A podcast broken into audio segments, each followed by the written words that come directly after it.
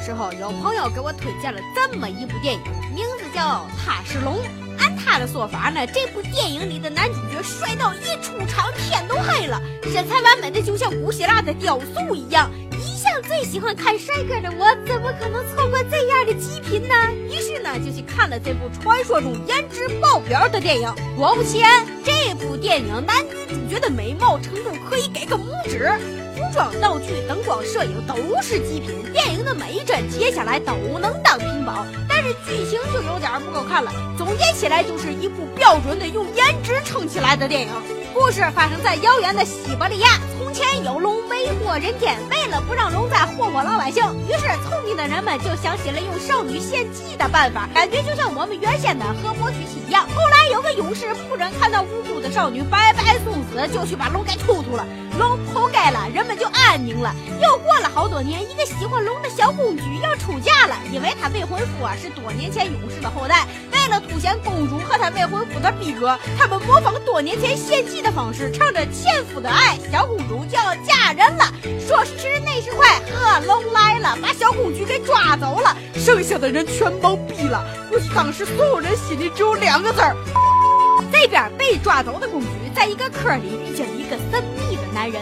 在经历了大概半小时不拉灯瞎黑眼的剧情后，终于天亮了。这一刻的我热泪盈眶，男神终于能见光了。在看到了他的身材和脸之后，我眼泪流的那是更汹涌了。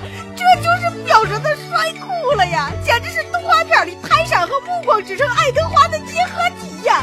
这才是从头到脚都受到上天眷顾的男人，这就是个行走的荷尔蒙啊！光看他的脸，我都能扒下两碗米饭。有人问为啥？因为凶色可餐呐！那些心里说我胃口大的，吐吐出去喂龙！光顾着说男人，忘了我们的小公主。这位女主角堪称童话故事里最苦逼的女主角，被龙抓来就受伤了，然后呢又被宠物恐吓，一不小心撞到龙变身，还要撕烂自己的衣服给人包扎。看到这里，不得不感叹战斗民族的强悍，洋娃娃一样的姑娘，啥粗活都能干不说啊，还能徒手拖龙走上几十里的山路。等到我们的睡美人啊，不是睡美龙睡醒之后，他就跟小公举说，当自己还是头纯洁的小龙的时候，一不小心捡到了人间飘来的东西，然后一不小心三观就劈叉了，从此就精分了。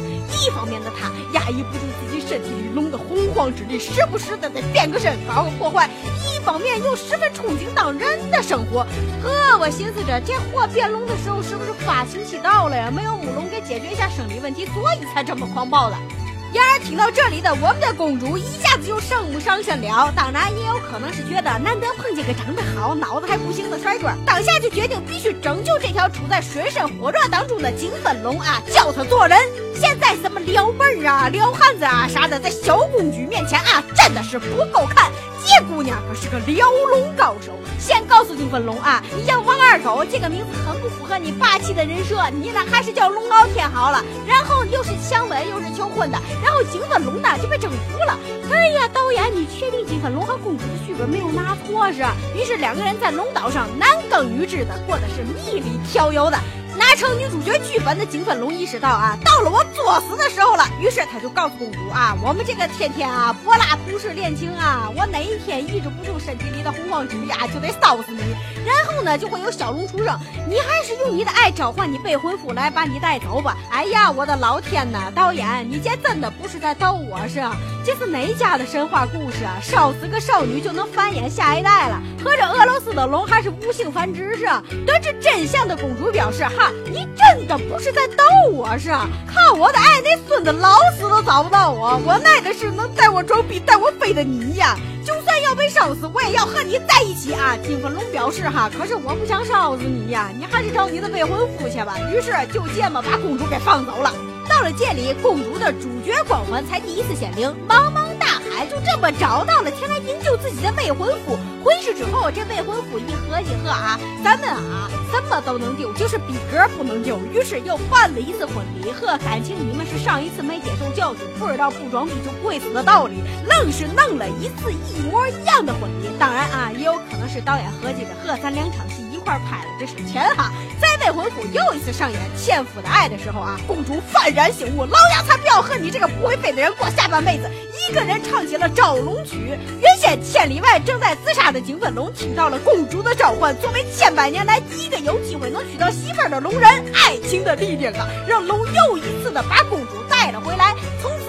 就过上了没羞没臊的幸福生活啊。讲真，这电影看完，除了金粉龙的脸和身材，其他的我啥都没记住。故事呢，其实就是人猿泰山加上美女野兽的结合体，但无奈有俄罗斯人的种族优势加持，选片连那个群众演员那都是倍儿好看的，你知道吗？看下来那叫一个赏心悦目啊，心旷神怡呀。